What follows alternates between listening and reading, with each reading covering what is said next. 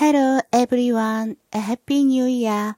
新年好。明けましておめでとうございます。本年もご視聴ありがとうございます。腰痛で動けず、配信が遅れてすみませんでした。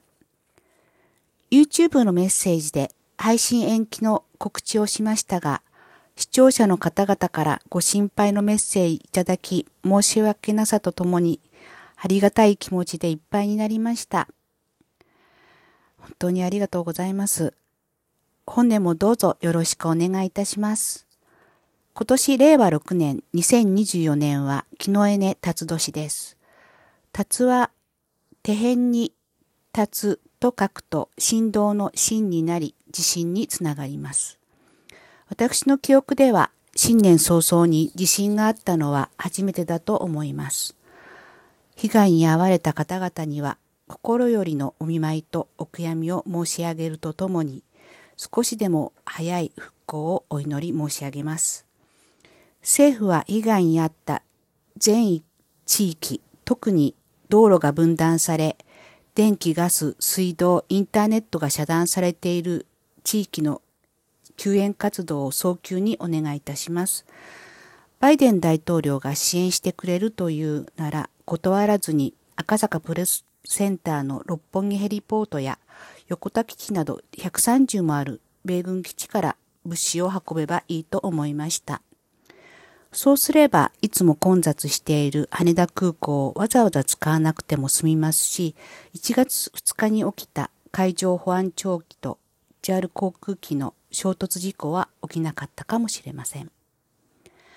なぜ羽田空港がいつも混雑しているかというと、横田区域という米国管理区域という空の壁があって、現在横田基地の米軍が管制をしています。そのため民間航空機はこの区域を飛べず、遠回りをしたり旋回することを強いられてきています。石原東京都知事の時だけはこの区域は廃止されましたが、また返還されました。都知事にこの権限があるのなら、今すぐこの区域を撤廃していただきたいです。そもそも独立国の日本に米軍基地が130カ所もあること自体おかしなことだと思いませんか？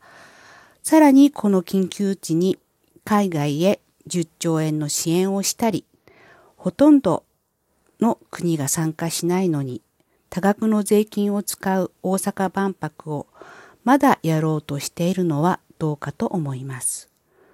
そこに使う何兆円や裏金を全部阪神淡路、東日本、熊本、そして今回の能登など、さらに税金だけ上がって賃金は上がらないで大変な生活をしている国民のために使っていただきたい。国民を愛せない政治家たちは即やめてほしいです。皆さんもそう思いませんか？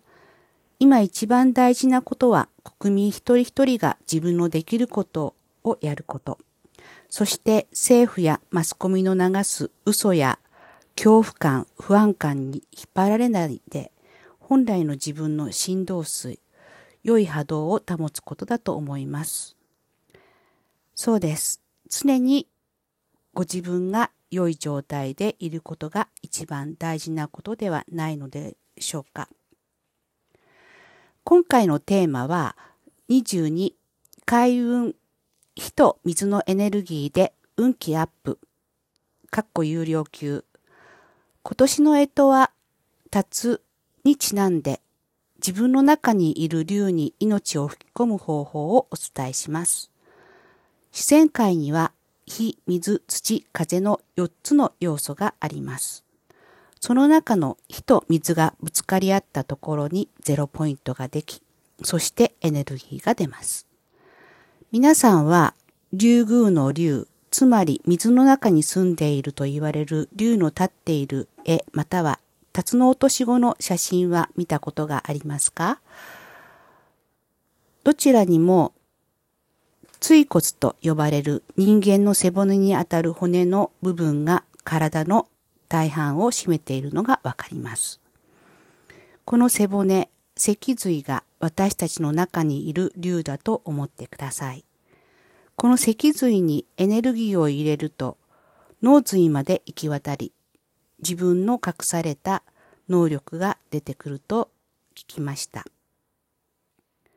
その方法は、まず立って足を床につけて深呼吸をします。次に、仙骨かお尻の穴か永遠を意識してそこから管が出てドリルのようになり地面にぐさっと刺さりどんどん地球の奥深くまで入りマグマつまり火のエネルギーが湧き出ているところまで行きます。そこで思いっきり火のエネルギーを吸い込み脊髄を通し脳髄から頭頂部までダーッとエネルギーを流します。3回ほどやってみると体がポカポカしてきます。次に宇宙から水のエネルギーを頭頂部にポタッと落とします。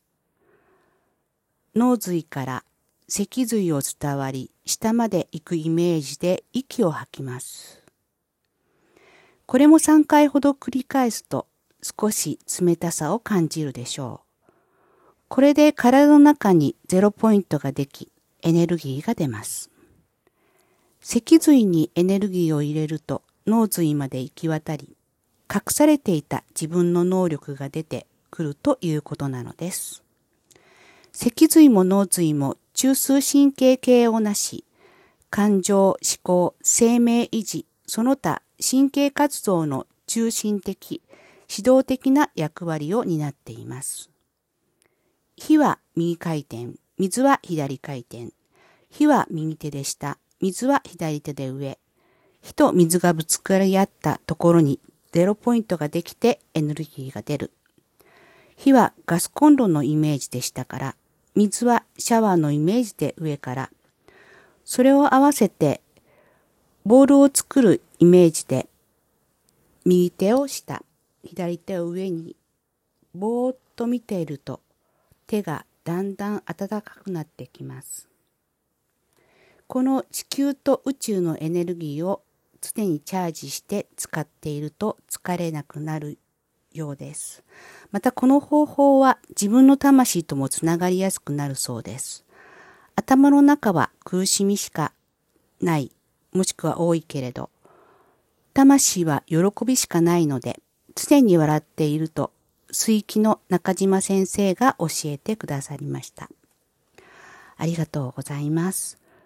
今日は1月7日、春の七草をおかゆに入れて、腸を休め、お腹を温め、寒さが厳しくなる召喚のこの季節を乗り切りましょう。今日はここまでお付き合いいただきありがとうございました。わらししゆえ。この配信は通常毎週木曜日夕方5時過ぎに公開予定です。本年もよろしくお願いいたします。次回はこの季節を乗り切る温活、体温と免疫の上げ方についてお話しする予定です。次回もお楽しみに。See you next week. 再见。オリジナルライフナビゲーターのミモザでした。ごきげんよう。